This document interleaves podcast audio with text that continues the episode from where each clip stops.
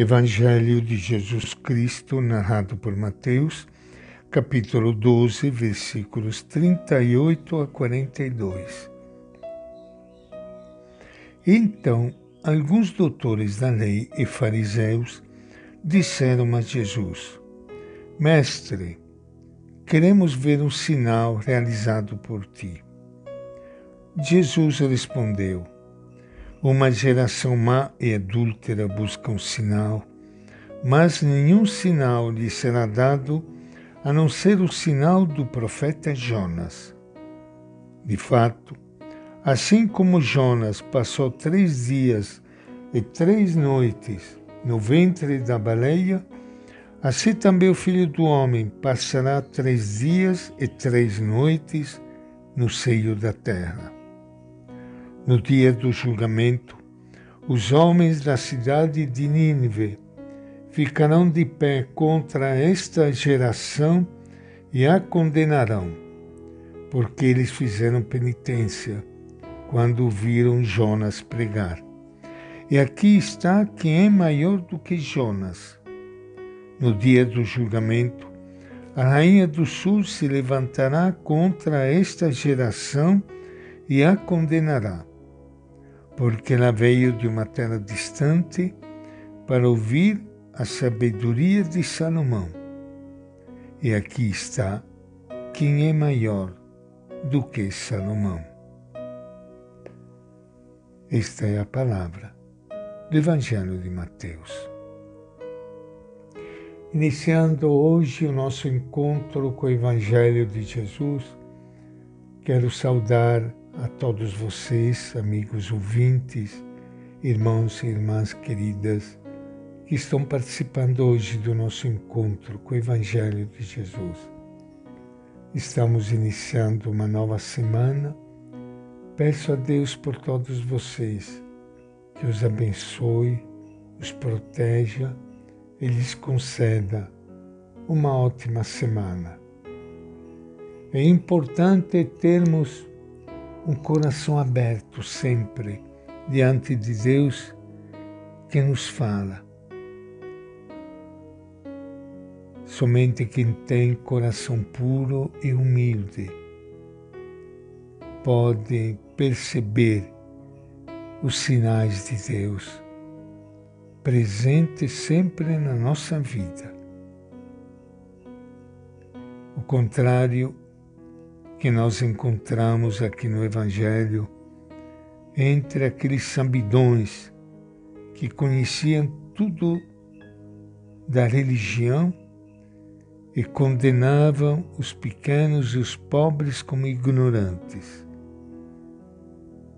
Tanto é verdade que diante de Jesus, que libertava e dava vida ao povo, chegaram a dizer que ele faz isso por obra do demônio, chamando, chamando o bem de mal e o mal de bem.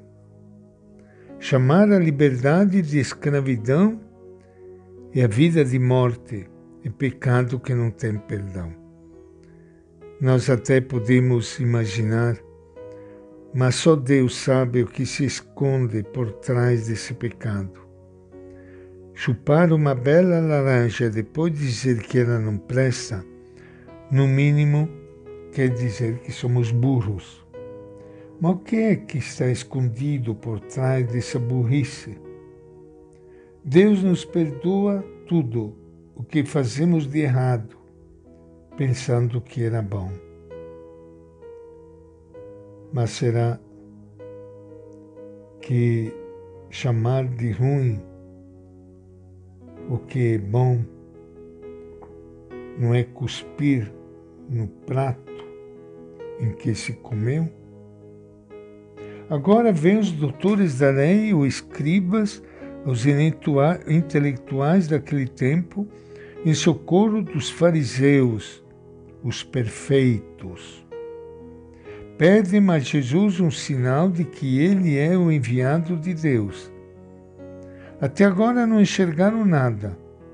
Conhecem muito bem a Bíblia, mas são cegos e não percebem que em Jesus está presente o Deus da Bíblia, libertando e dando vida para o seu povo. O que eles querem, no fundo, é desafiar.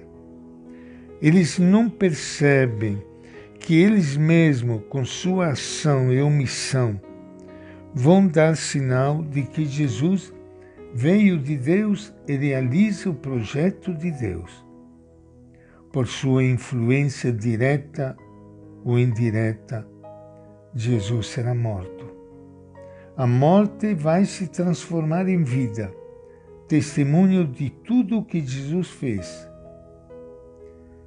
Em Jesus e com Jesus, o povo vai ressuscitar para o mal de alguns e para o bem de muita gente. As autoridades religiosas e políticas, doutores da lei e fariseus, desejam ver algum sinal realizado por Jesus. O pedido delas é mais uma provocação do que um motivo para acolher sua mensagem. O Mestre rejeita o pedido e as inclui numa geração malvada e adúltera, como escreve o Evangelho.